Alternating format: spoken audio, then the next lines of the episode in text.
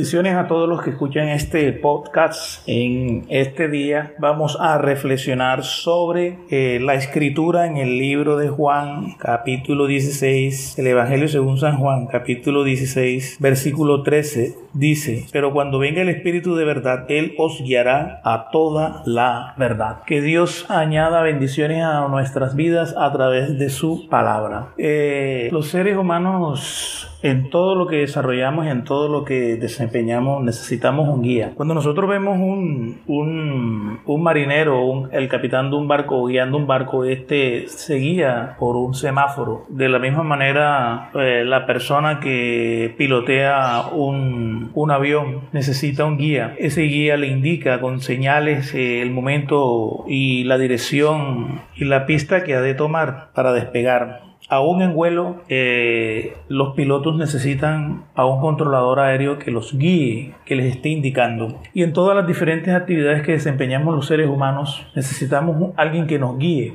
alguien que nos esté avisando, alguien que nos esté indicando, alguien que nos esté advirtiendo de situaciones, de peligros, de circunstancias. Y en base a esa dirección y a esa guía que nosotros recibimos, nosotros vamos a, tomar decisiones importantes que independientemente de la tarea que desempeñemos, esas decisiones pueden llegar a ser vitales, pueden llegar a ser trascendentales y son necesarias para obtener éxito en, en aquello que estamos desarrollando. Desde niño tenemos un guía que son nuestros padres. Cuando estamos en nuestra adolescencia, en el colegio, nuestros profesores se convierten en nuestros guías. Cuando vamos a la universidad, los docentes también vienen a ser guías para nosotros, para encaminarnos a, a ese propósito de hacernos profesionales en una carrera. En los propósitos espirituales, en la vida espiritual, no es diferente. Nosotros necesitamos un guía. Y sobre eso es esta enseñanza, sobre ese guía que nosotros necesitamos. Jesús dijo que cuando viniera el Espíritu Santo, Él nos guiaría a toda verdad. Y este es el verdadero guía que nosotros necesitamos en nuestra vida. Es el Espíritu Santo. Es importante que tengamos líderes que también nos guían a través de sus enseñanzas. Pero estas enseñanzas que esos pastores, esos maestros nos proponen, nos enseñan, están inspiradas por el Espíritu Santo y están dirigidas eh, para que nosotros sepamos encaminarnos en el propósito de Dios. Nuestra vida espiritual necesita un guía y ese guía es el Espíritu Santo. Él nos guía a toda verdad. ¿Por qué? Porque Él toma de lo que es de Jesús, Él toma de las enseñanzas de Jesús, Él toma del plan de Dios, porque nadie conoce lo íntimo de Dios sino el Espíritu de Dios. Así como nadie conoce lo íntimo del hombre sino el Espíritu del hombre. Y el Espíritu Santo escudriña lo íntimo nuestro, lo íntimo de nuestro corazón. Y el Espíritu Santo sabe qué necesidad tenemos nosotros. De ahí que es importante que como creyentes que tenemos una vida espiritual, nosotros tengamos una relación óptima con el Espíritu Santo, una relación basada en la verdad, basada en la fidelidad, basada en la santidad, basada en el amor a Dios,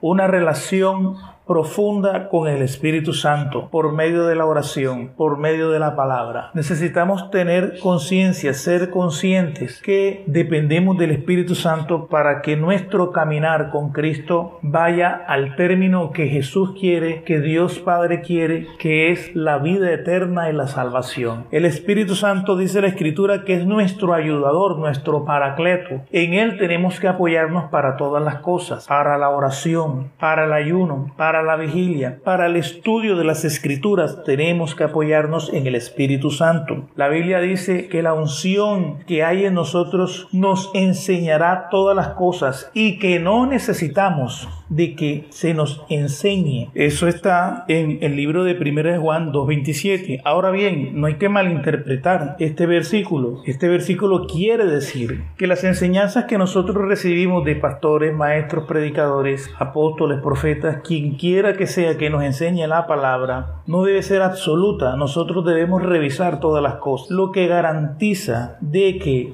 lo que nosotros asimilamos como enseñanza, sea verdadero o sea verdad, es la unción del Espíritu Santo en nosotros. Por eso es necesario que nosotros busquemos el bautismo del Espíritu Santo, que nosotros podamos hallar el nuevo nacimiento por medio del Espíritu Santo, para que nosotros podamos entrar en una relación espiritual con Cristo Jesús, con Dios Padre, por medio del Espíritu Santo. Si no tenemos el Espíritu Santo, no somos de Dios. Si no tenemos el Espíritu No somos hijos de Dios.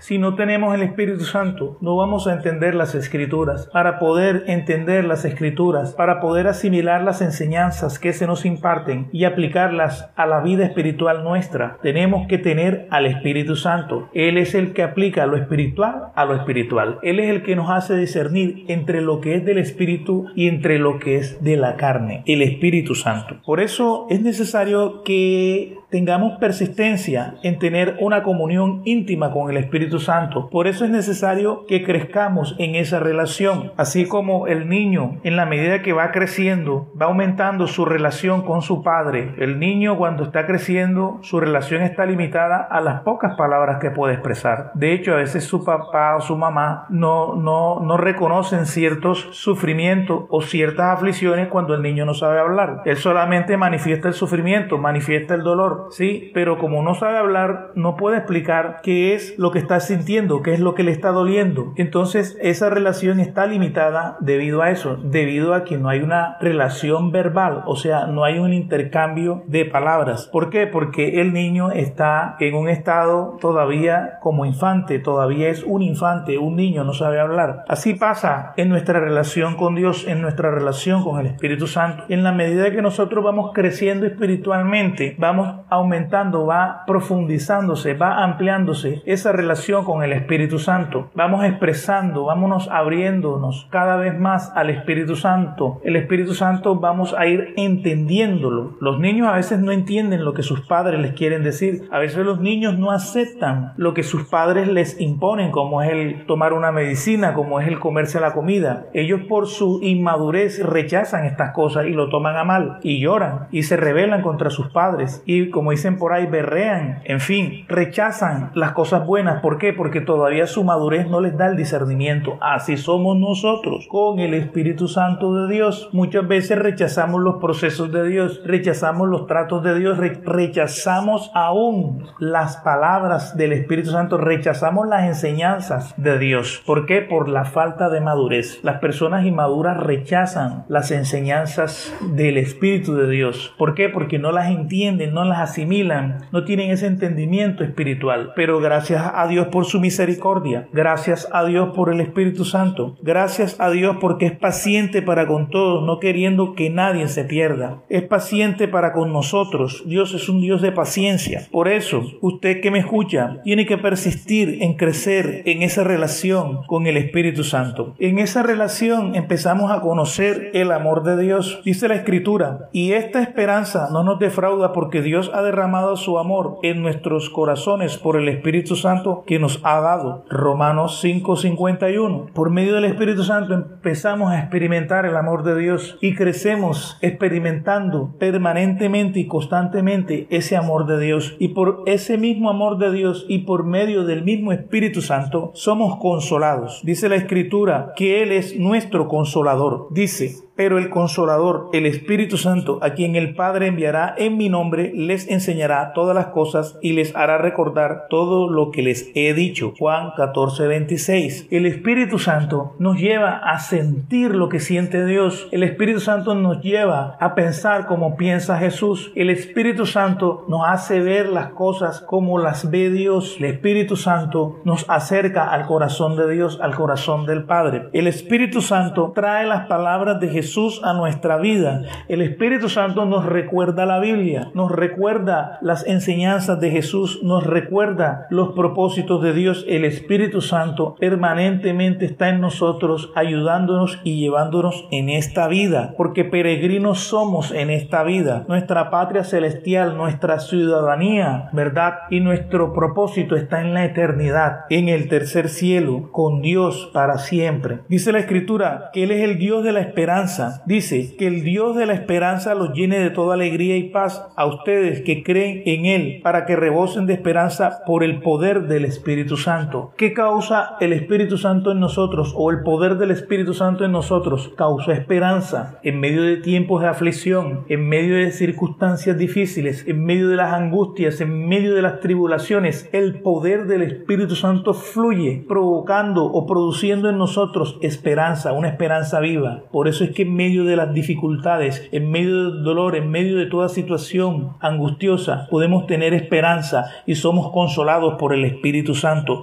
porque su poder produce en nosotros esa esperanza. Dios es Dios de toda esperanza. Dios es un Dios de esperanza. Dice la Escritura, y yo le pediré al Padre, y Él les dará otro consolador para que los acompañe por siempre, para siempre. El Espíritu Santo está con nosotros y siempre debe estar con nosotros. Pero ¿cómo hacemos nosotros para nosotros permanecer con Él? Debemos guardarnos del pecado, debemos guardarnos de las cosas malas, debemos mantenernos en santidad. Cuando nosotros pecamos contra el Espíritu Santo, cuando nosotros pecamos contra Dios, pecamos contra nuestro cuerpo, si nosotros persistimos en los pecados, persistimos en el mal, persistimos en alejarnos de Dios, el Espíritu Santo nos abandonará. Y si el Espíritu Santo te abandona, el Espíritu Santo no volverá a ti. Por eso es necesario que no contritemos al Espíritu Santo, porque cuando desobedecemos al Espíritu Santo, son, son varias fases de desobediencia. Primero lo resistimos, después lo rechazamos, después lo desobedecemos, después lo contritamos y por último lo terminamos ofendiendo. Esas son las fases de la desobediencia en un cristiano que termina apartándose de los caminos de Dios. ¿Cómo se resiste el Espíritu Santo? Cuando rechazamos las enseñanzas, cuando desobedecemos la palabra de Dios, porque la palabra de Dios fue inspirada por el Espíritu Santo. Cuando nosotros desobedecemos la palabra de Dios, estamos rechazando al Espíritu Santo, estamos desobedeciendo al Espíritu Santo y a su vez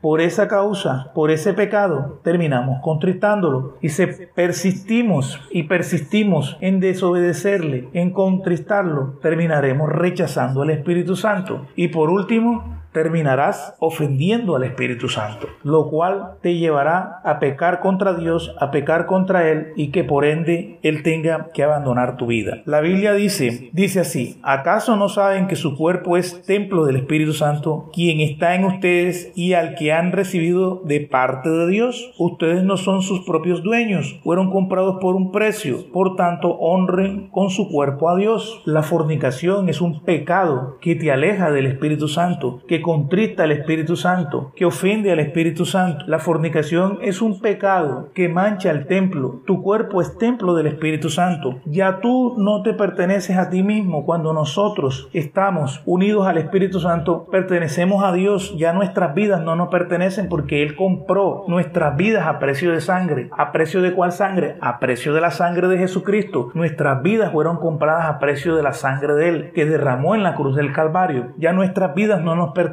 por esa razón nosotros toda decisión que vayamos a tomar tenemos que hacerla por medio del Espíritu Santo. Por eso necesitamos un verdadero guía y el único verdadero guía del creyente, el único verdadero guía espiritual del creyente es el Espíritu Santo. Fue al que Jesús dejó como verdadero guía nuestro. El Espíritu Santo nos guía toda verdad. El Espíritu Santo es el que nos confirma para que tomemos decisiones en nuestra vida, decisiones que finalmente serán trascendentales cuando nosotros nos dejamos guiar por el Espíritu Santo, cuando nosotros estamos bajo el Espíritu Santo, estamos bajo la ley del Espíritu de Dios. Cualquier mandamiento que recibimos de Él y no lo obedecemos, se nos constituye en pecado. Tenemos que confirmar con el Espíritu Santo aún para hacer elecciones, para una relación sentimental. Tenemos que hacerlo por medio del Espíritu Santo. Si no le pedimos confirmación al Espíritu Santo en una relación sentimental, vamos a fracasar. Vamos a fracasar emocionalmente y vamos a sufrir una, un trauma emocional, vamos, a, vamos a, a fracasar en esa relación que hemos elegido, que hemos escogido basándonos en nuestra propia prudencia. Por esa razón, toda decisión que tomemos, aún para trabajar, aún para tomar un trabajo, aún para estudiar una carrera, lo más indicado, lo más preciso para nosotros y lo más conveniente cuando somos creyentes es que consultemos con el Espíritu Santo. Si vamos a cambiar de una congregación, el Espíritu Santo tiene que confirmar ese propósito, si vamos a dirigirnos a hacer un cambio de una ciudad a otra, si nos vamos a mudar, cualquier cosa que vayamos a hacer, dependemos absolutamente del Espíritu Santo. Si no vivimos nuestra vida dependiendo del Espíritu Santo y dejándonos guiar por, por Él y apoyándonos en Él, vamos a fracasar en nuestra vida espiritual, vamos a terminar tropezando y cayendo en pecados que nos causarán dolor y tragedia en nuestras vidas. Por eso, amigo que me escuchas, hermano que me escuchas, es necesario que tú, si no tienes una relación con el Espíritu Santo, empieces a persistir en ello, empieces a crecer en esa relación con el Espíritu Santo, empieces a pedirle a Él que te ayude en esa relación, empieces a buscar su dirección, a buscar su guía. La primera guía que tenemos del Espíritu Santo es la palabra de Dios, porque Él la inspiró. Cuando nosotros tenemos, tenemos por delante una decisión que tomar y buscamos ayuda a través de la Biblia para tomar esa decisión, vamos a encontrar por medio del Espíritu Santo un texto que nos va a abrir el entendimiento, que nos va a dar luz para tomar esa decisión. Y si la decisión que tenemos que tomar es muy particular y no está en el contexto de la palabra de Dios, téngalo por seguro que el Espíritu Santo aún audiblemente le va a hablar. O el Espíritu Santo pondrá palabras en boca de, de un hombre de Dios sabio, de un predicador, de un profeta, para hablarle de parte de Dios y confirmarle la decisión que usted tiene que tomar. Pero es necesario que usted mantenga una relación íntima con el Espíritu Santo. En este momento quiero invitarle a que haga esta oración conmigo. Quiero que reflexiones en este momento acerca de tu vida, de tu conducta, de cómo has estado con Dios y que hagas esta oración conmigo. Repite así conmigo y dice, Señor Jesús, necesito tener una relación con el Espíritu Santo. Te pido que me des el Espíritu Santo. Te pido que me ayudes en esa relación con el Espíritu Santo. Diga, Espíritu Santo, abro mi corazón, abro mi vida para que vengas a morar en mi vida. Espíritu Santo, ayúdame a, a crecer en una relación íntima y profunda contigo para que tú seas guiándome en toda decisión que yo tome en mi vida, para que tú seas ayudándome en toda situación, en toda situación que se presente en mi vida, en todo sufrimiento, en toda circunstancia. Te entrego mi vida en esta hora. Gracias Señor Jesús. Amén y amén.